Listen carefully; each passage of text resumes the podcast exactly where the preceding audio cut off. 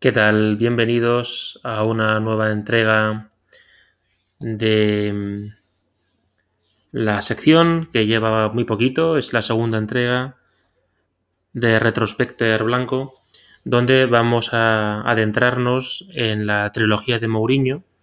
Hice ya el capítulo de su primera temporada, de la temporada 2010-2011, que se terminó con el Madrid campeonando en Copa de Europa, quedando segundo en la liga y bueno, haciendo una labor correcta pero no brillante y sobre todo en Copa de Europa llegando a semifinales y volviendo a colocar al club en la élite europea. Como digo, esto es la tredécima, esto es Retrospector Blanco. Empezamos. Y esta, en este segundo año de Mourinho, nuestro principal rival sigue siendo el Barcelona, a la postre sería el último año de Guardiola en el Barcelona, uno de sus ciclos más brillantes, y manteniendo pues la plantilla todavía con la base de los Piqué, Puyol, Xavi, Iniesta, Messi y Villa. Nosotros teníamos el principal rival a batir, incluso tanto en Europa, y va a seguir siendo este Barcelona de Guardiola y pues eh, los aficionados blancos que llevaban con sequía tanto en Liga como en Champions, pero sobre todo en Champions, el aficionado del Madrid básico yo creo que está más enfocado en Europa, exigía que el Madrid pues ganase la Champions o que al menos llegase a la final que no se pisaba desde el año de la novena en Glasgow. Principales cambios, bueno, Mourinho sigue siendo por supuesto el entrenador, en ese año, en esa temporada, antes de que inicie, aunque ahora no recuerdo y he consultado diferentes fuentes que hablan de, mayo o junio, pero bueno, Valdano deja de ser eh, director adjunto a la presidencia del Real Madrid. Ya las desavenencias venían de, desde, incluso yo creo que antes de que Mourinho fuese entrenador. Valdano siempre ha sido más defensor del guardiolismo. Eh, de filosofar mucho sobre valores, sobre señorío, sobre cantera, topicazos. Y Mourinho es un ganador nato que no le importa cambiar el estilo de juego si para eso se compite mejor. También hubo, acordaos del primer capítulo, pues diferente política de fichajes, los canales, Pedro, Pedro León quizá más impuestos por la corriente de Valdano, y el, el exjugador y exentrenador del Real Madrid acabó yéndose. Entonces, digamos que Mourinho tenía ya mm, poderes totipotenciales porque su principal némesis interna había desaparecido. Y el Real Madrid, pues yo creo que hizo un mercado de fichajes mm, interesante, aunque por supuesto que no todos los no todos los traspasos acabaron saliendo como nos, como nos esperábamos. Em, la para mí la, principal, el principal acierto de este mercado veraniego fue la incorporación de, Rafael Barán, que sigue en nuestras filas y es un jugador que ha ganado pues toda esta serie de, copas, de Copas de Europa y de alguna liga. Barán siempre yo creo que nos va a ofrecer la duda de si realmente tiene madera de líder o si es más un complemento de un buen central como puede ser Ramos pero es indiscutible que ha dado un rendimiento muy bueno, pero que quizás después de ganar el Mundial con Francia en el 2018, ofreciendo un nivel óptimo, pero no ha alcanzado cotas de excelencia como las que nos acostumbró en estos primeros años. Es muy correcto, es rapidísimo, etcétera, etcétera, pero está cometiendo más fallos de los que acostumbra y además fallos muy gruesos que nos han costado, por ejemplo, la eliminación el año pasado de, mm, de Champions en el Etihad. Entonces, Barán fue además una petición de, de Zidane que ya estaba en el organigrama y que con la marcha de Mourinho sería el segundo entrenador con Ancelotti. Barán costó 10 millones, es decir, una, una ganga. Vino un defensa que, que, tiene mala leyenda y que seguramente que mm, algunos de vuestros once, de los peores fichajes del Madrid, a lo mejor lo incluís, para mí no es tanto. Coentrao, mm, Coentrao es verdad que costó 30 millones de euros, esto no lo recordaba. Coentrao era un jugador que prometía mucho, que luego se quedó un poco en nada. Además, pues llevaba asociado un modo de vida no casanesco 100%, pero bueno, no se cuidaba mucho, fumaba, etcétera, etcétera. También fumaba Zidane era futbolista, por cierto. Y Cuentrao es verdad que nos ofreció en algunos momentos actuaciones destacables. Es verdad que se pueden contar con los dedos de una mano, pero Mourinho sobre todo lo empleó para partidos top, top, top, como por ejemplo Champions, ya que le dejaba bastantes dudas la performance defensiva de Marcelo. Y también vinieron dos jugadores turcos, bueno, turco-alemanes, en uno de uno, turcos, turcos. Vino Nuri Sahin, una de las promesas de la cantera del Borussia de Dortmund, que por sus múltiples lesiones nunca pudo dar el rendimiento que se, esperaba de él. Costó 10 millones de euros y, no aguantó mucho en el Real Madrid, también se, lesionó. Yo creo, además que Sahin tenía también toques eh, y arramendinianos. Me parece que le faltaba un poquito el liderazgo en un club de la máxima entidad como es el Madrid. Luego Team Top vino libre y tuvo un papel residual, aunque recuerdo un lío que le hizo Iniesta en un partido de Copa que, eh, Iniesta se cayó al suelo. Y luego un delantero o extremo que fue pues la, versión protozoo de Lucas Vázquez, como fue José Callejón, eh, alias Caletti, que, que, fue un soldado de Mourinho mm, de los más fieles y que para haber costado 5 millones, pues para mí dio un rendimiento magnífico y, metió bastantes goles. Recuerdo uno en el Calderón. Además tenía la acción muy clara. Eh, el Madrid era un equipo de más fútbol directo, que se sentía muy cómodo en el contragolpe, aunque tampoco es que rechazase eh, tener la pelota.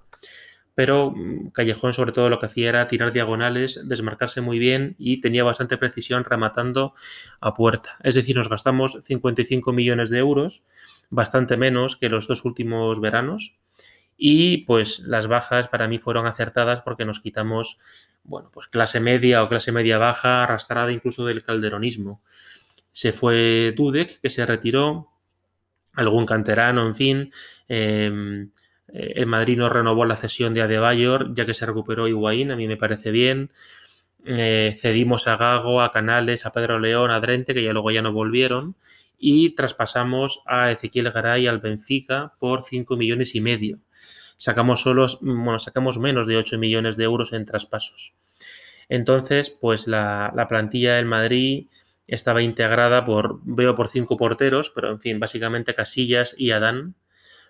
Em, luego en, en, la defensa pues seguía igual, con la baja de Garay, pero eran Carballo, Pepe, Ramos, Marcelo Arbeloa, Albiol, Barán y, y luego, eh, ya en papeles muy residuales, Coentrao, como digo, también estaba Nacho, Carvajal con 19 años, que luego saldría cedido, pero Carvajal apenas jugaría.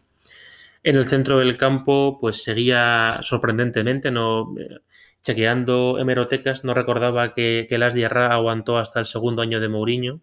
Las Diarra, Cherisev, Lucas Vázquez, Di María, Callejón, Top, Xavi Alonso, Granero, Ozil, Kaká, Kedira Sajín y arriba, pues cuatro delanteros como son Ronaldo, Benzema y Guaín Morata. Es decir, que se me caen las lágrimas teniendo en cuenta que mm, nueve años más tarde o diez estamos con Benzema y con Mariano como potencial ofensivo.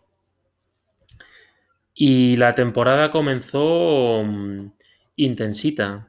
Eh, si mal no recuerdo, ese mismo verano tuvo lugar la Supercopa de España, en la que Real Madrid y Barcelona empataron a dos en el Bernabéu. Recuerdo que ese partido lo vi en casa de mi hermano Antonio en Coruña, a que le mando un abrazo. Marcó Xavi Alonso y marcó Zil tras una gran jugada de Benzema. El Barça, como digo, todavía nos daba bastante miedete y era un equipo que había, se había reforzado con un fichaje que yo pensaba que iba a ser muy bueno y luego, pues quizá por su cabeza no cuajó, como fue Alexis Majadería Sánchez Alexis, de hecho, hizo un partidazo eh, en su estreno en el, en el Bernabéu. Y luego la vuelta fue cuando el Barcelona nos ganó 3-2. Y ese partido pues es recordado por quizá el principal incidente que empezó a minar la confianza de Mourinho dentro de, la plantilla. Como fue pues el incidente, básicamente, seamos sinceros, fue un guadañazo obsceno de Marcelo Acesc que le costó la tarjeta roja ya la tensión venía acumulada de los partidos que, de los que hablé en el primer bloque de Mourinho, de Copa, Champions, Copa del Rey, o sea, era la, chispa que enciende la gasolina y entonces pues se montó una tangana importante de empujones y de insultos entre los dos banquillos. Y Mourinho hizo una cosa que no tiene que hacer, que es meterle la el dedo en el ojo al malogrado Tito Vilanova, que en paz descanse. Es decir, si te quieres enfrentar a él, ve de cara, pero meter el dedo eh, por la espalda en el ojo a lo Mortadelo y Filemón me parece bastante chabacano el banquillo del Barça que se pasó todo el partido insultando al, banquillo del Madrid. Eso la prensa apenas lo habló, se centraron más en intentar mancillar el nombre de Mourinho. Y a raíz de ese, de ese choque, como estaba también el ánimo caldeado en la selección española, pues Casillas, según se cuenta, toma la decisión de hablar con Xavi y con Puyol para bajar el suflé y que a nivel del rendimiento de la selección no se vea afectado. Entonces, esto parece que fue la génesis de los desencuentros y de la falta de confianza de Mourinho con Casillas. Luego Mourinho diría, en el, y lo comentaré en mi tercer y último programa sobre Mourinho, que ya pidió un portero en el primer, nada más llegar al Madrid. Bueno, habrá que creerle, pero yo creo sinceramente que no, que Mourinho confiaba en Iker, pero que él quiere gente implicada con él y que, y que sea pues la continuación de Mourinho en el campo. Por eso, mm, a raíz de ahí dejó de confiar en Casillas y luego él diría más tarde que, hubiera preferido tener pues, pues a uno de sus atlatres como capitán en el centro del campo, eh, perdón, como jugador de campo y seguramente pues pensando en Xavi Alonso. Entonces, el principal, el primer torneo, que en fin es el menos importante, pero se, acabó, se empezó perdiendo, pero bueno, veis que compitiendo de tú a tú con el Barça y perdiendo pues por pequeños detalles, cada uno con su estilo. Mourinho con el Barcelona pues era más eh, replegarse y buscar contragolpes, eh, pero es que los contragolpes del Madrid ese año yo no los he vuelto a ver ni en velocidad ni en precisión. Para mí el modo de contragolpear del Madrid en la 2011-2012 fue maravilloso y lo echo de menos, sinceramente. El 11 tipo de Mourinho esa temporada pues es muy reconocible, es Casillas bajo palos, Marcelo Pepe Ramos Arbeloa, aunque ya estaba Barán, Barán apenas jugó eh, algunos partidos ese año. Eh, alguno de Champions, pero no, no sé, ahora mire el número, pero creo que menos de 20 o 10-12 partidos jugó. Empezó a darle minutos, pero todavía era un jugador, pues eso, de, tercer nivel para, para Mourinho. Y en la liga, pues se consiguieron todos los récords. No solo que le, sacasen, que le sacásemos al Barcelona 9 puntos, a un Barça de Guardiola que era soberbio, sino que el Madrid metió 121 goles y encajó 32. Una diferencia de 89 goles que no se ha vuelto a ver y a lo mejor no se ve porque tardará mucho, ojalá me equivoque, pero pasará mucho tiempo hasta que tengamos una capacidad de generar goles como la que tuvimos en esos em, maravillosos años. Y también me llama poderosamente la atención, claro, el Madrid alcanza a los 100 puntos porque solo pierde dos partidos y empata tres impresionante, ¿no? Pierde un partido en la ciudad de Levante en la jornada 4, luego pierde el clásico en el Bernabéu contra el Barcelona, 1-3. Os recomiendo ver el gol de Benzema en el segundo 14, traspicia de Valdés sacando la bola con los pies y la narración de Esteba un poquito, un poquito parcial. Y luego tres empatitos sin más importancia. La clave fue la victoria en Barcelona, en uno de los mejores derbis que yo recuerdo, 1 a 2, que ya sentó las bases para el alirón que se produjo poco después en San Mamés. Ese partido fue muy tenso, se enfadó Messi con Guardiola porque puso de la partida a Cristian Tello en lugar de Alexis, creo. Em, el Madrid se adelantó, empató el Barça y luego el 1-2 fue pues un jugadón, un pase precioso al desmarque que hizo Cila Ronaldo y Cristiano em, definió como pocos han sabido hacer en la historia del fútbol y la celebración pues fue ya de copyright. No sé si fue la primera vez que la hizo, pero quizá fue una de las más memorables, ¿no? Que fue su eh, calma, calma, calma, que eu estoy aquí. Eh, además, esa equipación del Madrid ese año, que la destacó Raúl en la entrevista, era la equipación blanca con rayas doradas, que por televisión pues apenas se perciben, y era preciosa. Ese año, además, la tercera fue la roja, es decir, que fue, eh, se ganó, se jugó bonito y teníamos un kit de equipaciones precioso. En Copa de Europa, el Madrid siguió con, con, su buena labor iniciada por Mourinho. Clasificamos primeros de grupo y con 10 puntos de ventaja sobre el segundo. Ganamos los 6 partidos, eh, metimos casi 20 goles y encajamos solo 2. Eh, maravilloso. Nuestro grupo era el Lyon, el Ajax y el Dinamo de Zagreb. Eso nos, nos, llevó a clasificarnos como primeros de grupo, perdimos, perdón, eh, en octavos nos enfrentamos al CSK de Moscú, al que ganamos por un global de 5 a 1, es decir, siendo muy superiores. Tuvimos pues la suerte que nos tocó en cuartos de final el Apoel de Nicosia, al que eliminamos eh, por un parcial de 8 goles a 2. Recuerdo un golazo de Kaká en el partido de vuelta, de lo poquito que hizo Kaká en el Madrid. Y las semis de nuevo contra el Bayern de Múnich, y fue una de las eliminatorias más, más preciosas que yo recuerdo y, yo creo que con las que con de las que más ingratos recuerdos tenemos y, tristes porque yo creo que fuimos mejores que ellos. Ya han pasado ocho años o nueve, se cumplirán en abril, pero se puede decir que quizá y Mourinho pecó de ser demasiado amarrategui. En el partido de Alemania perdimos 2-1 lo jugamos muy bien, eh, llegamos a empatar con un gol de Ocil y eh, encajamos un gol en las postrimerías, en, un gol eh, para mí que es, vamos a decirlo, es fallo de Iker Casillas, que se pasaba de estar bajo palos y era un centro que él podía haber tapado por banda de coentrado, contra hizo un partidazo. Y ese 2-1 pues al final nos penalizó y mucho. El partido de vuelta fue una pena porque empezamos en modo arrollador, íbamos ganando 2-1 en el minuto 14 con doblete de Ronaldo, recuerdo a pase de Ocir el primero, el segundo de penalti. Ellos eh, recortaron distancias por mediación de Robben de penalti. Y, luego el partido fue, pues, eh, fue muy emocionante. El Madrid es verdad que en la segunda parte y sobre todo en la prórroga se lanzó más a la meta de Neuer tuvo oportunidades, recuerdo, más que el Bayern, y el partido llegó a la tanda de penaltis. Y fue pues eh, terrorífico porque falló Ronaldo, falló Kaká, anotó Xavi Alonso, ahí entró Saniker eh, deteniendo un penalti a Kroos y a Lam, pero cuando Ramos tenía la oportunidad de, de, empatar a dos la tanda de penaltis, pues el famoso penalti que se fue fuera y además yo creo que debe estar en el top 5 de generación de memes a raíz de que lo lanzó a las nubes. Y Bastian, criador de cerdos, eh, Schweinsteiger, pues se clasificó al Bayern de Heinkens a la final. En ese partido recuerdo que me encantó cómo jugó Cross, al que luego ficharíamos tres años más tarde, una de las mejores adquisiciones de la historia del Real Madrid. En ese partido recuerdo a Mourinho de rodillas cuando caímos. Él hace no mucho reconoció que ha sido la eliminación que más le dolió porque ese año éramos los mejores equipos de Europa. O sea, nos habíamos presentado a las semifinales de Champions anotando 32 goles y encajando 6, una barbaridad, y éramos los principales favoritos.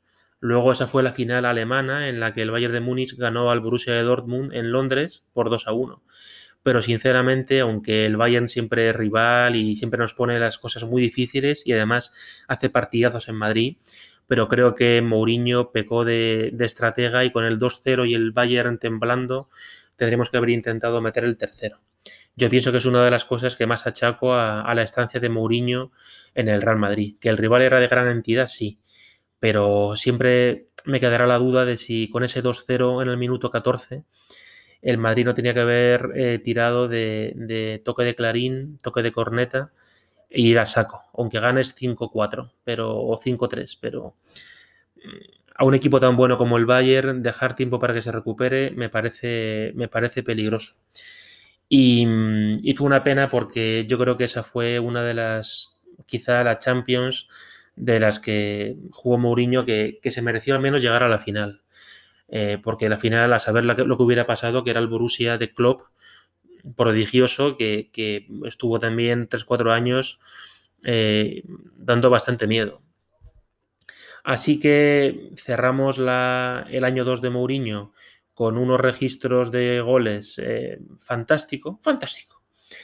ganando la liga a un Barcelona excelso. Y se me olvidó decir que en Copa del Rey Em, nos eliminó el Barcelona en cuartos de final. Es decir, que es que el toma y daca entre Madrid y Barça era, era muy importante. De nuevo, pues por los pelos, perdimos 1-2 contra el Barça en el Bernabéu y empatamos a 2 allí. Recuerdo un golazo de Alves de FIFA de R2 Círculo, que nos pusimos 2-2 y... Eh, pudimos haber ganado un tiro de Ocil al larguero o a la escuadra desde su casa. Muy mala suerte, pero aún así me parece que Mourinho reservó jugadores en el partido de ida y eso quizá nos, nos, nos impidió pues haber rascado un empatito. Recuerdo eso, es que en el partido de ida jugó, mm, jugó Altintop y no sé si también jugó jugó, eh, jugó Nuri Sahin, tendría que verlo, pero Altintop seguro, o sea, en ese partido Mourinho rotó mucho. Em, y entonces, bueno, de momento no había todavía mucho incendio a nivel de relación con el público y con los jugadores, se empezó a gestar. Eh, en la siguiente entrega hablaré del año 3 de Mourinho, porque sí que ya ahí hubo incidentes con Ocil, con Ronaldo, con Sergio Ramos. El famoso plebiscito creo que fue en diciembre del 2012. Aquí de momento la gente era todavía muy mauriñista, la prensa no, porque Mourinho les daba, les daba mucha cera. Acordaos, eh, no lo comenté en el capítulo 1 de Mourinho, pero su mítica rueda de prensa en la que sale Caranca, la gente se va, menos dos medios, y Mourinho se le devuelve cuando le pregunta el redactor del marca y él contesta de si tú no eres Inda, yo no te voy a contestar porque si tú solo eh, te sientas cuando, cuando estoy yo o te levantas cuando está Caranca, pues yo te aplico la misma medicina. Es decir, que había bastante guerra y un debate muy estúpido sobre los valores. Es decir, yo, como resumen, eh, porque yo pienso que la clave es ganar. Yo no creo que los futbolistas tengan que enseñar valores. Los valores se enseñan en casa y en el colegio y hay que ganar. Hombre, hay que ser un cabronazo, pero para, yo soy de los que creo que en el fútbol de élite y para eso se les paga hay que ganar. Si luego se gana bonito, mejor, pero a mí me parece estúpido esta filosofía de no perdimos, pero qué mensaje dimos, sinceramente. Igual estoy equivocado, pero es como lo pienso. Bueno, entonces, pues eh, Mourinho le ganó la liga al Barcelona, eh, ellos nos ganaron la Copa del Rey y la Supercopa, y en Copa de Europa, pues llegamos a la semifinal. Y el principal, para mí, dos fallos importantes de Mourinho ese año, el dedo en el ojo al pobre Vilanova, estuvo muy feo, y esos minutos simeonescos que tuvo en el Bernabéu de echar el equipo atrás cuando el Bayern al Bayern se le podía haber dado la puntilla. Pero en general, si en el primer año le di un 7,75, pues aquí le voy a dar un 8,5. Creo que subió las prestaciones del equipo. Era, era, muy vistoso de ver, muy directo. Teníamos un 11 identificable que antes eh, no le he completado. El centro del campo era con Xavi Alonso eh, Ocil, eh, Di María y arriba sobre todo Benzema, Ronaldo. Kaká jugó algunos partidos, pero, pero era sobre todo el, el, 11 un poquito más, más reconocible que teníamos todos nosotros. Cristiano esa temporada metió 46 goles, una cosa eh, que no se va, vamos, ojalá mis ojos lo vuelvan a ver, pero lo dudo mucho. Ahora que Benzema lleva 12 goles y pedimos para el Monumentos, Ronaldo hacía 46 y muchos partidos de 5-1, 6-1, 2-6, en fin. Pues hasta aquí el año 2 de Mourinho, espero que os haya gustado y en los siguientes días pues eh, abrocharemos la trilogía con el año 3 que fue bastante decepcionante. Y nada, muchas gracias por, por haber escuchado el episodio. Os mando un abrazo muy fuerte y a la Madrid.